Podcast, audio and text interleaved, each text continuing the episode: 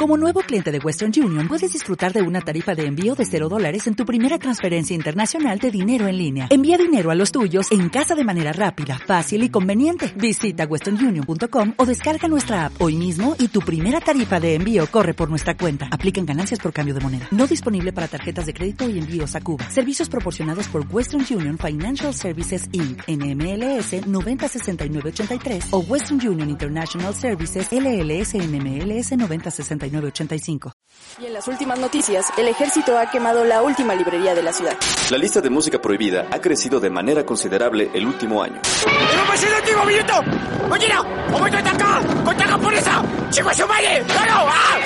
¡Seguimos informando para Freak News! Transmitiendo desde la capital del imperio, Freak Noob News, lo último que queda. Amigos, bienvenidos sean justamente a las friki noticias de la semana. Y en esta ocasión, damas y caballeros, como cada domingo, estamos completamente en vivo a través de la plataforma morada, o sea, hace Twitch.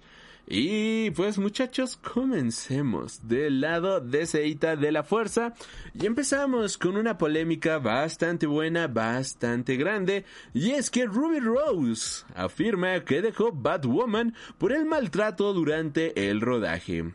Damas y caballeros, hace más de un año justamente que la actriz y modelo Ruby Rose abandonó justamente el rodaje de Batwoman y pues en el momento no se supo nada al respecto. Pero recientemente a través de sus redes sociales pues ha mencionado a mis queridos fans, dejen de preguntarme si volveré a esa serie horrible. No volvería por ninguna cantidad de dinero ni aunque me apuntaran con un arma en la cabeza. Y esto, bueno, damas y caballeros, pues resulta ser de que Ruby Rose, pues, eh, tuvo muchos problemas con el rodaje, mencionando también en sus redes sociales que un miembro del equipo tuvo quemaduras de tercer grado en todo su cuerpo y nadie dio asistencia psicológica después de ver cómo su piel se caía de su cara. Y luego les dijeron que tendrían que rodar una escena de sexo sin un minuto para procesar lo sucedido. Por otro lado, también mencionó de que ella sufrió muchísimos abusos a lo largo de este rodaje, abusos los cuales supuestamente ya fueron desmentidos por la propia Warner Bros.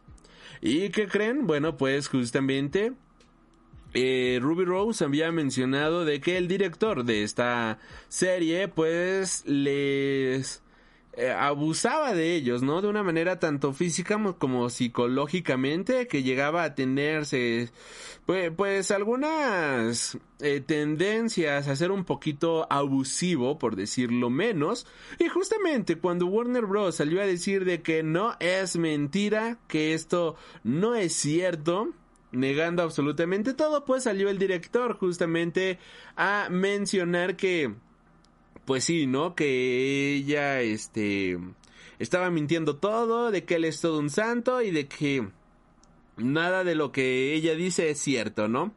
Eh, estas en estas acusaciones, pues esta Ruby Rose aseguró que Peter Rose quien entonces ejercía como director del estudio, la obligó a regresar al rodaje 10 días después de sufrir una lesión en el cuello por la que tuvo que ser operada de urgencia y pues prácticamente era un hijo de la chingada y pues que al final del día le fue bastante mal en el rodaje. Aquí pues mira, no lo dudo, no lo dudamos en lo más mínimo. De hecho, ya se ha sabido justamente que esta Ruby Rose, digo que Warner tiene sus pues híjole, es que tiene muy mala fama ahorita últimamente. Sí han salido cosas de abuso, la verdad, bastante gruesas, bastante chonchas.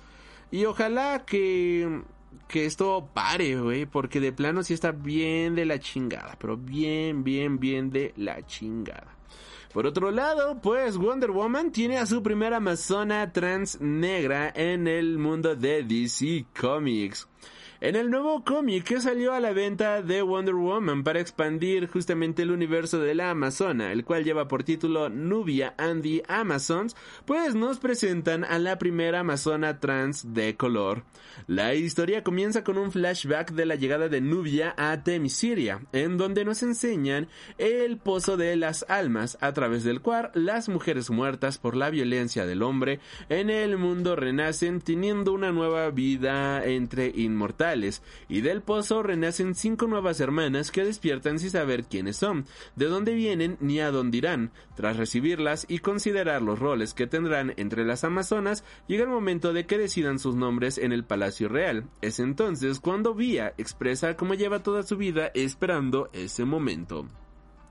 Y aquí se menciona, eh, justamente Vita la menciona. No queríamos hacer un anuncio porque queríamos presentar al personaje de una manera orgánica, pero no es un secreto, explicaba justamente la guionista de el cómic cuando se reveló de que una de las nuevas amazonas es trans. Y menciona justamente Vita Yala si has leído Nubia and the Amazons número 1, la respuesta a tu pregunta es sí. Hay Amazonas trans. Una de las nuevas Amazonas es una mujer negra trans. Stephen Williams continúa explicando en ese hilo de Twitter la importancia que tiene la representación de la diversidad y la aceptación de en la, en la temisiria, temisquiria, perdón, eh, que se enseña en Nubia and the Amazon, en el cual Temisquiria es un lugar para todas las mujeres. Eh, además de ser muy importante la llegada de Vía al universo de Wonder Woman a día de hoy, con esta serie también están logrando que se abran nuevas puertas para las futuras generaciones que quieran seguir explorando este universo desde otras perspectivas. Hablando de esto, también mencionan Vía tendrá un papel en Temisiria más allá de simplemente existir. No es una casilla para marcar, es un personaje en pleno derecho que es importante para la comunidad, eh, al igual que las mujeres trans negras son importantes para nosotras en la vida real. Y pues pues está cool. Creo que nunca se había explorado esa parte. Ya había algunos personajes trans pero nunca se había abordado en el tema de la Mujer Maravilla y pues creo que es una muy buena oportunidad para poder desarrollar esta historia. Este cómic de Nubia and the Amazon se acaba de ser publicado apenas esta semana que acaba de pasar, o sea, se publicó el pasado 20 de, de, de octubre justamente. Yo en lo personal me voy a esperar al bonito TP, así como hago con todos los cómics últimamente, porque hashtag sale más barato. Y hablando de esto, bueno, pues un colorista de DC Comics ha abandonado, ha renunciado justamente a la editorial por, por, por, el cambio que se le ha hecho a Superman. Si bien hace un par de semanas mencionábamos que, su, que este Jonathan Kent salía del closet y se presentaba como un personaje bisexual, bueno, pues el colorista Gabe El Taef pues se enojó con esto porque pues menciona de que esto es justamente eh, very pues cambios a los cuales él no está a favor y también pues el logo de Superman cambió por completo. Anteriormente el logo original, bueno, la frase original de Superman era verdad, justicia y estilo americano o truth, justice, justice and the American way. Y esto pues el nuevo Superman pues no lo ha adoptado, de esto es pues más que nada de este Clark Kent, mientras que Jonathan Kent ha adoptado por una nueva frase un nuevo logo que dice verdad, justicia y un mejor mañana o Truth, Justice and a Better Tomorrow. Lo cual, bueno, pues este este colorista ha señalado como intolerable. Y menciona que eh, su abuelo luchó en la Segunda Guerra Mundial por el camino, por el estilo americano, por The American Way, no por un mundo mejor o un mañana mejor y que se está arruinando justamente el legado de quienes dieron su vida por este país. Es como, güey, o sea, el, este don no le importa un mundo mejor, no quiere un mejor mañana, él solamente quiere su estilo americano y es como, don, qué mierda tiene en la cabeza, es como, güey, relájese un chingo. Y pues, este, pues bueno, ahora sí aplica el de, bueno, ya siéntese señora. el mundo puede continuar y... Y qué mal que usted... Que usted continúe de esa manera, pues de cierta manera tan... cerrada, pero bueno, cada quien es libre de creer en lo que quiera. Y ahora con esto pasa, ya no hay más noticias de DC, ¿verdad? No. Y ahora con esto pasamos a las noticias Marvelitas de la Fuerza. Y damas y caballeros, Charlie Cox ha contestado justamente a la pregunta de qué consejo le daría al nuevo actor que llegará a interpretar justamente a Diabólico en las series eh, o películas del MCU.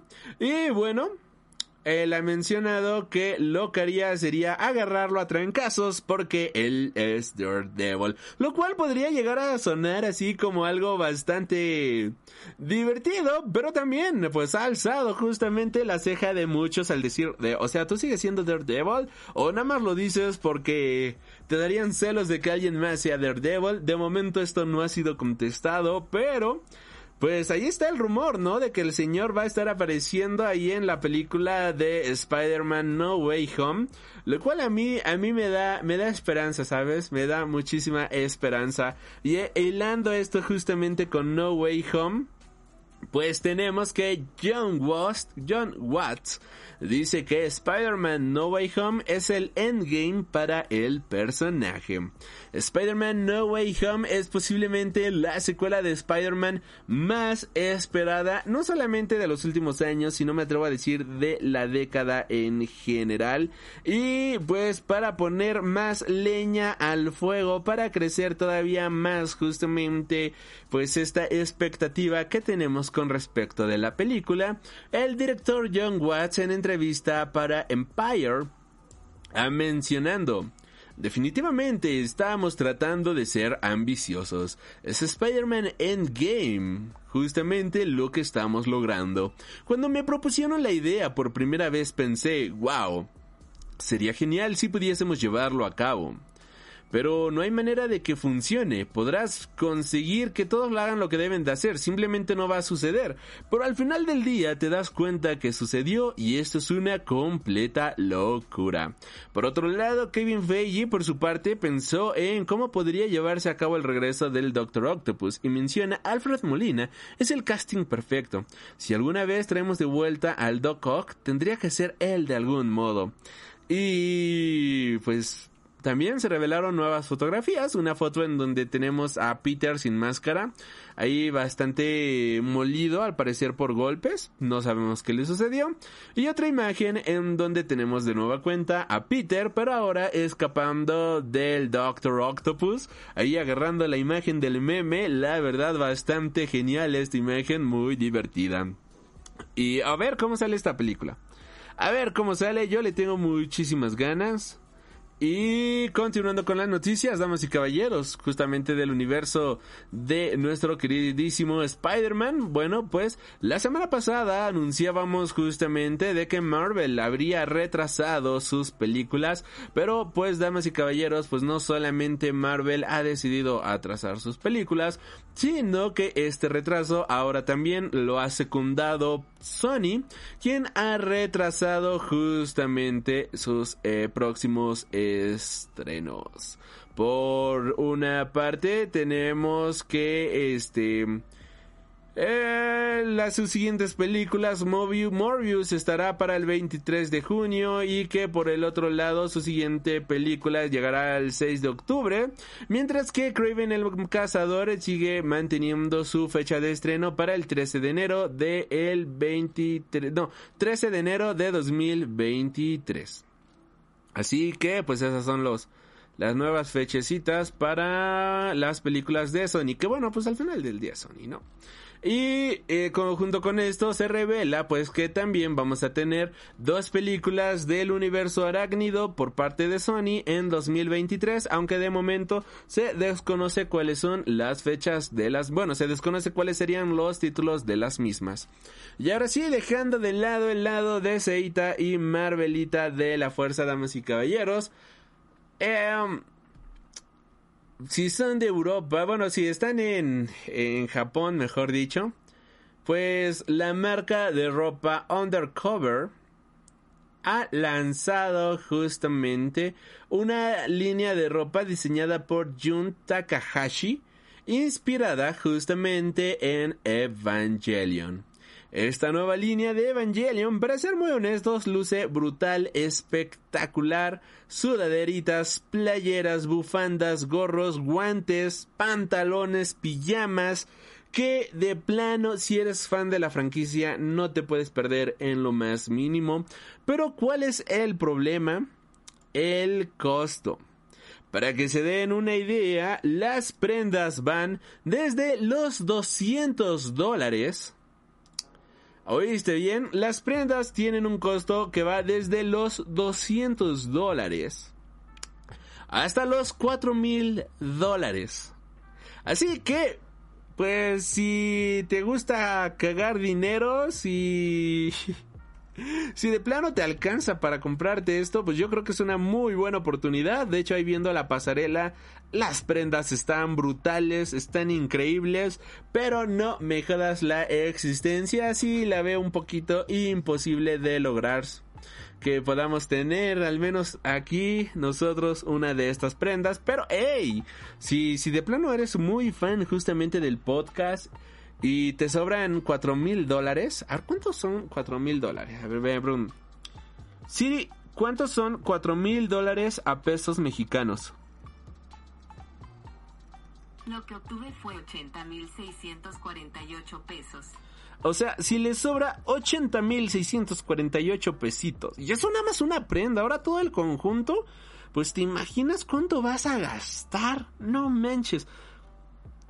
Así que si les sobra unos 150 mil pesos que puedan gastar en ropa y si les gusta muchísimo este programa, también aceptamos donaciones en especie. Continuando con las noticias, la segunda temporada de Raised by Wolves llegará al catálogo de HBO Max en 2022. La exitosa serie de ciencia ficción producida por Ridley Scott va a llegar justamente a inicios de 2022. Por el momento se desconoce la fecha de estreno, la fecha exacta de estreno, pero por el momento pues ya ahí sabemos que estará llegando el siguiente año. Por otro lado, pues tenemos justamente que The Continental, la serie precuela de John Wick, amplía su reparto incluyendo al joven Winston.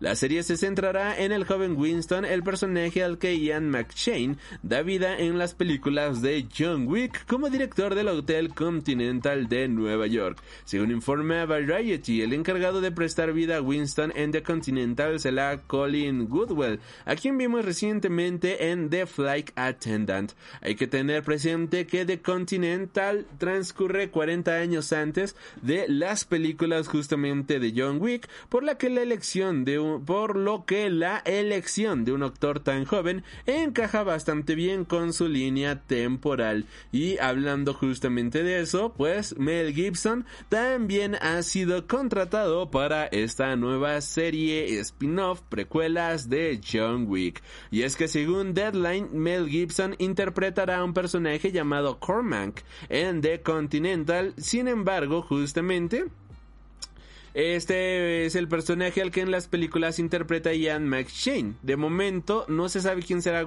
Ah, bueno, y pues esto. Es raro que hayan agarrado a Mel Gibson para un personaje que supuestamente que, supuestamente este está aquí, pero pero bueno, ya vamos a ver. No, a ver, eh, Alri y la, las ideas, ahí ya. Ahora sí, es raro que hayan agarrado justamente a Mel Gibson para interpretar a un personaje solamente para estas series, pudiéndolo ocupar también para las películas, pero bueno. Eh, igual y es justamente para llamar la atención, no lo sé, pero pues así las cosas. Y damas y caballeros, pues el juego del calamar sigue dando mucho de qué hablar. Y la semana pasada mencionábamos que la Asociación de Madres eh, Ultracatólicas y Conservadoras de Estados Unidos pedía justamente que esta serie fuera censurada y sacada del catálogo de Netflix o que por lo menos hubiera advertencia de cuando iba a aparecer una escena violenta en la serie pues ahora pues resulta que tenemos una noticia más mórbida y y es que se me estaba cayendo aquí esto ya. Dije, ¿qué es ese ruido? No. Y es que resulta que los ataúdes del juego del calamar, pues están siendo toda una sensación para, para los encargados de las ceremonias fúnebres. Y es que hay algo, damas y caballeros, que se está vendiendo en las... Eh, es que... ¿Qué pedo, gente? Pero bueno, en las cajas no sé si las ubiquen todas la, eh, eh, los ataúdes que se ocupan, que se emplean justamente en el juego del calamar, pues esta cajita negra con el moño resulta ser de que la gente lo está pidiendo a las funerarias para poder enterrar aquí a sus seres queridos. Y no, no es bait, no es mame, es real. E incluso, este, se ha mencionado justamente que hay una exposición que es la Feria Internacional de Productos y Servicios Funerarios de Valencia, en donde los féretros del juego del calamar pues están siendo toda una sensación. Y la gente los está pidiendo justamente para poder eh, enterrar ahí a sus seres queridos. Entre otro de los sarcófagos por de ataúdes que la gente está pidiendo se encuentran las réplicas del sarcófago de Tutankamón que es bastante llamativo y que pues la están rompiendo por completo pues en el mundo de los féretros en el mundo funerario ¿Qué pedo, anda? Pero bueno. Por otro lado, pues resulta que Netflix tiene una regla no escrita y que el juego del calamar se la pasó por completo por el arco del triunfo. Y es que a más de un mes de su lanzamiento, el juego del calamar sigue siendo un éxito en Netflix con más de 900 millones de visualizaciones en todo el mundo. No obstante, hay que tener en cuenta que la plataforma considera una visualización si el espectador ha visto por lo menos los primeros dos minutos del episodio. Eso implica que los primeros minutos de una serie de Netflix tienen que ser cruciales para atrapar al espectador y continúe con su visualización. Una regla no escrita de la plataforma que curiosamente el juego del calamar ha incumplido por completo. Y como bien recordamos, el comienzo del juego del calamar se muestra una larga explicación acerca de este juego infantil coreano, mientras se muestra a un pequeño Seon Jin-hoon jugando con otros niños en una secuencia en blanco y negro. La escena resulta bastante lenta en comparación con el resto de la serie, cuyo ritmo es más acelerado y acaba atrapando más al espectador cuando arrancan los juegos que con esta secuencia inicial. Pero había una buena razón para romper esa regla no escrita de Netflix. Gran parte de la historia de la serie de El juego del calamar está inspirada en la propia vida de su creador Wan Dong-jung, haciendo hincapié en la cultura surcoreana. Es por ello que era realmente necesario esa secuencia de apertura para poder explicar a todos, a los espectadores que no estamos familiarizados justamente con esta cultura, eh, los detalles no solamente del juego del calamar como tal, sino también para enmarcar la narrativa de lo que estaba por venir en la serie. Así que pues mira bien ahí por Netflix. Yo no lo sentí mal, Sí, saltó un poquito, pero bastante bien. Y ahora sí, la última noticia del día, damas y caballeros. Creo yo la noticia triste, la noticia desagradable. Y pues no vamos a hacer mucho hincapié en esta nota. Solamente vamos a leer los hechos. No vamos a especular en lo más mínimo, no vamos a ser amarillistas como todos los medios que de plano te quedas pensando en amigos míos tengan un poquito de madre a la hora de dar noticias, pero bueno. Lamentablemente ocurrió una tragedia en el rodaje de Rust. Esto ha dejado a una persona muerta y a un herido de gravedad después de recibir accidentalmente un disparo de un arma de utilería que en su momento era empuñada por el actor y productor Alec Baldwin. La tragedia sobrevino en el set de rodaje de Rust, la nueva película de Alec Baldwin que se está filmando en Albuquerque, Nuevo México. Con información de Deadline, un fallo en un arma de utilería fue el causante de la tragedia, aunque el departamento del sheriff de Santa Fe todavía está realizando las pesquisas iniciales de la investigación. La, última información recibida sobre la tragedia apunta que Alec Baldwin era quien empuñaba la citada arma de utilería. Las dos personas alcanzadas por los disparos, un hombre y una mujer, fueron trasladados a un hospital de Albuquerque, donde la mujer terminaría sucumbiendo a las heridas. Se trata de la directora de fotografía Jalia, Jalina Hutchins, quien tiene en su haber películas como Ark Enemy. La otra persona herida en el accidente fue el director de Rust, Joel Sousa, eh, que por ahora permanece afortunadamente estable. El rodaje de Rust, naturalmente, se ha detenido. La filmación se estaba llevando en Bonzona Creek Ranch, con las autoridades realizando la investigación en estos momentos. No ha trascendido mucha más información, pero pues eh, está, estuvo, estuvo pues bastante triste. Alec Baldwin, por su parte, se pronuncia por Twitter tras el trágico accidente en el que murió justamente la directora de fotografía, en la cual pues menciona, y solamente vamos a leer sus palabras textuales. No tengo palabras para definir mi shock y tristeza ante el trágico accidente que se llevó la vida de Halia Hutchins una esposa, madre y una compañera muy admirada para todos nosotros. Estoy cooperando activamente con la investigación policial para averiguar cómo esta tragedia ocurrió y estoy en contacto con su marido ofreciendo mi apoyo a él y a su familia. Mi corazón está roto por su marido, su hijo y todos los que conocían y llamaban a Jalina. Eh, por otro lado, la productora Rust Movie Production LLC emitió un comunicado vía Variety en el cual mencionan todo el reparto y equipo está absolutamente devastado por la tragedia sucedida el día de hoy y enviamos nuestras más profundas condolencias a la familia Heilnen y sus seres queridos. Hemos detenido la producción de la película por un periodo de tiempo indeterminado y estamos cooperando activamente con el Departamento de Policía de Santa Fe. Y descanse en paz. La verdad es una tragedia bien cabrona, bien triste sí te deja en shock que ocurran este tipo de cosas, sí te deja bastante mm, mal este tipo de noticias. Ojalá que se puedan esclarecer las cosas de la mejor manera posible, ojalá que se pueda llegar a una resolución bastante favorable. Obviamente aquí eh, hay muchas cuestiones que investigar, hay muchas cuestiones las cuales se deben de tomar en cuenta el por qué justamente el director, el no, bueno, el asistente del director vio como dio el visto bueno a un arma, a ese, a esa arma para poder ser utilizada en el set.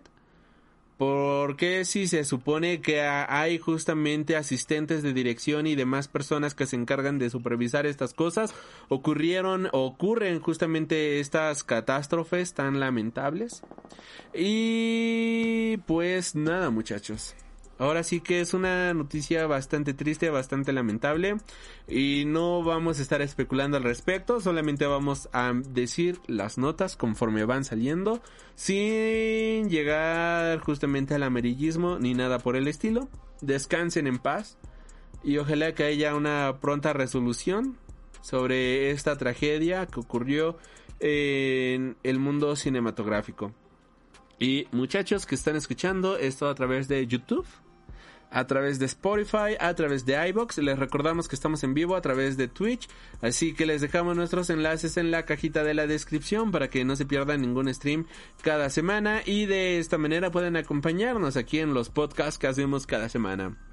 Yo soy Alri, recuerden cuidarse mucho y pues si te gusta el contenido que hacemos, nos apoyas muchísimo con tu follow, nos apoyas muchísimo justamente con tu suscripción, este, compartiendo en redes sociales y nada muchachos, cuídense mucho, que tengan una excelente semana. Yo soy Alri.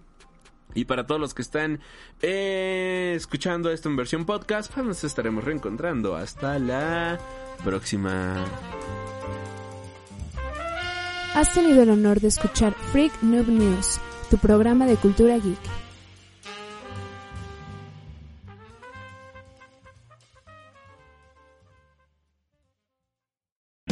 O'Reilly Auto Parts puede ayudarte a encontrar un taller mecánico cerca de ti. Para más información, llama a tu tienda O'Reilly Auto Parts o visita oreillyauto.com.